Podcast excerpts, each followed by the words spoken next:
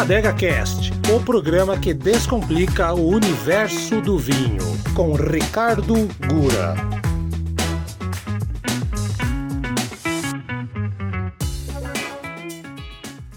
Sejam bem-vindos ao primeiro episódio do Adega Cast, o podcast que descomplica o universo do vinho. Muito prazer, eu sou Ricardo Gura, proprietário da Vinvino, e a partir de hoje temos um encontro marcado nos agregadores de podcast para falar deste mundo tão intenso de forma mais simples e direta. E como estamos chegando no Natal e as festas de fim de ano, que tal falarmos sobre espumantes? Afinal de contas, é a bebida mais procurada para as festividades de fim de ano dentro da família dos vinhos. Então, o que é espumante? Aquele vinho com grande quantidade de borbulhas que se formam a partir da fermentação do vinho e do seu dióxido de carbono, conhecidas como perlage. Então, sempre que você ouvir essa palavra perlage, ela remete às borbulhas do espumante. Isso acontece através de uma segunda fermentação, que pode ser de diferentes tipos, como champenoise, charmat ou transferência. De todos os tipos de espumante, destacamos o mais famoso de todos, o champanhe, que vem da região homônima de Champagne, na França. Temos também os cavas, da Espanha, e os lambruscos e prosecos da Itália. Então, existem diversos métodos de fabricação de espumantes e vamos abordar rapidamente cada um deles nem tudo que se diz champanhe é champanhe. Então ouvimos por aí, ah, vamos abrir uma champanhe. Champanhe é o método mais tradicional e é originado e utilizado especialmente na região de Champagne, na França. E somente estes, estes espumantes fabricados na região de Champagne, que podem receber a denominação de champanhe. Os demais são apenas espumantes formados pelo método tradicional, que é aquele método com a segunda fermentação dentro da garrafa. É de longe o mais caro e trabalhoso para o produtor, e por isso não é tão comum encontrar quanto os demais, e geralmente o seu preço acaba sendo mais elevado. Já o método Charmat, que também é um dos mais comuns, também foi criado na região de Champagne, mas ganhou bastante destaque na Itália. Sua segunda fermentação é realizada nos próprios tanques inox e não nas garrafas como no método champenoise, onde é adicionados açúcar e leveduras e para em seguida a bebida ser filtrada e engarrafada. Por fim, nós temos o método de transferência, onde a segunda fermentação também é feita em garrafa, assim como no champenoise. A diferença é que após o desenvolvimento da perlage, toda a produção é desengarrafada e em tanque de inox é adicionado um licor de dosagem. Esse licor de dosagem que é um pequeno segredo das vinícolas. Elas não revelam o que vai e a quantidade que vai aí nesse licor de dosagem. Depois que esse licor é adicionado, em seguida a bebida é engarrafada novamente.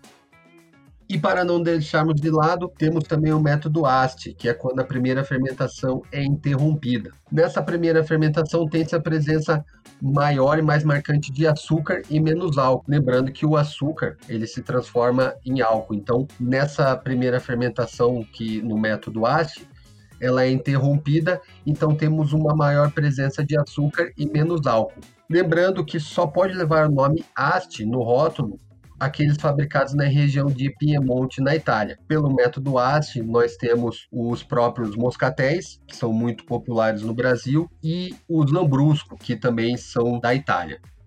Como curiosidade, o nascimento do champanhe deve-se às causas climáticas da região norte da França. As temperaturas tendem a baixar com rapidez no outono, interrompendo a fermentação dos açúcares das uvas Chardonnay e Pinot. Os vinhos eram engarrafados e deixados assim até a próxima estação, justamente quando as temperaturas voltavam a subir e as leveduras dos açúcares que ainda estavam lá entravam novamente em atividade, fazendo com que muitas garrafas explodissem nas adegas. Reza a lenda que ao abrir uma garrafa arrolhada, o monge Dom Perignon foi surpreendido pela espuma da bebida e quando provou, disse que estava bebendo estrelas. Até hoje, o Dom Perignon é considerado o criador do espumante, do champanhe. E temos os tipos de espumantes. Cada tipo tem o seu nome dado à quantidade de açúcar por litro. Então temos aqueles mais secos, os brutes, que são os natur. O natur, o próprio nome já diz, ele não vai açúcar nenhum. é somente aquele o vinho espumante sem nenhuma adição de açúcar. Temos também os extra brut e os bruts, que são aqueles mais secos. E para quem gosta daqueles um pouco mais adocicados, temos os secos e os demi-secs, que são aqueles mais adocicados. E por último, daí temos os moscatéis, que são bem mais doces, que conforme falamos ali anteriormente, ele tem primeiro processo de fermentação interrompido, onde temos uma concentração de açúcar maior.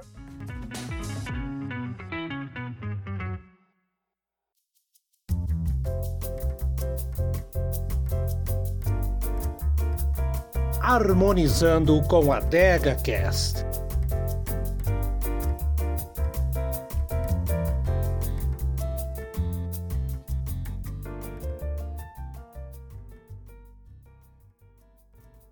Como já falamos anteriormente, estamos na época de Natal, chegando na época de, das festas de fim de ano. Os espumantes são muito procurados nessa época. E muita gente nos pergunta a harmonização. Com o que, que o espumante combina?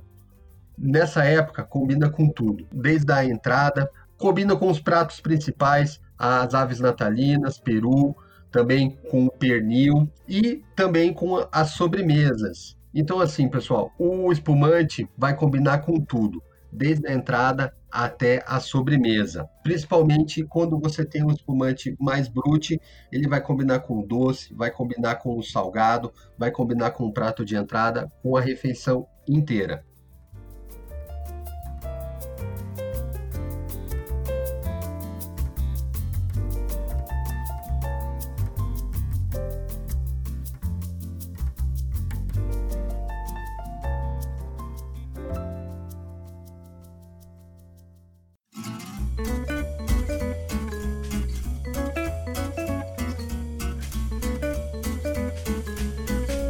Adega Cast e o seu próximo vinho.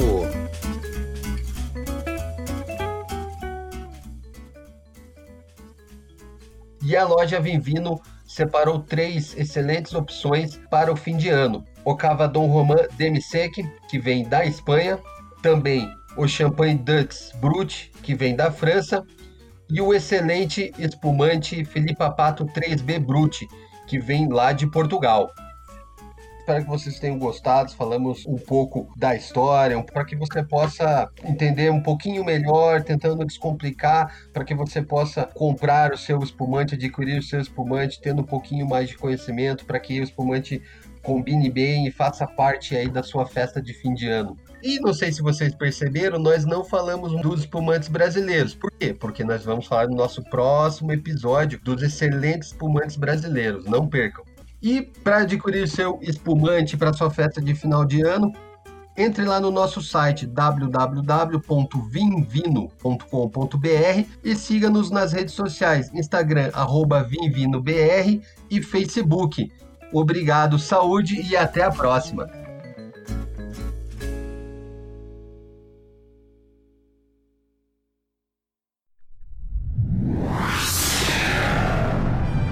Uma produção na pauta podcast.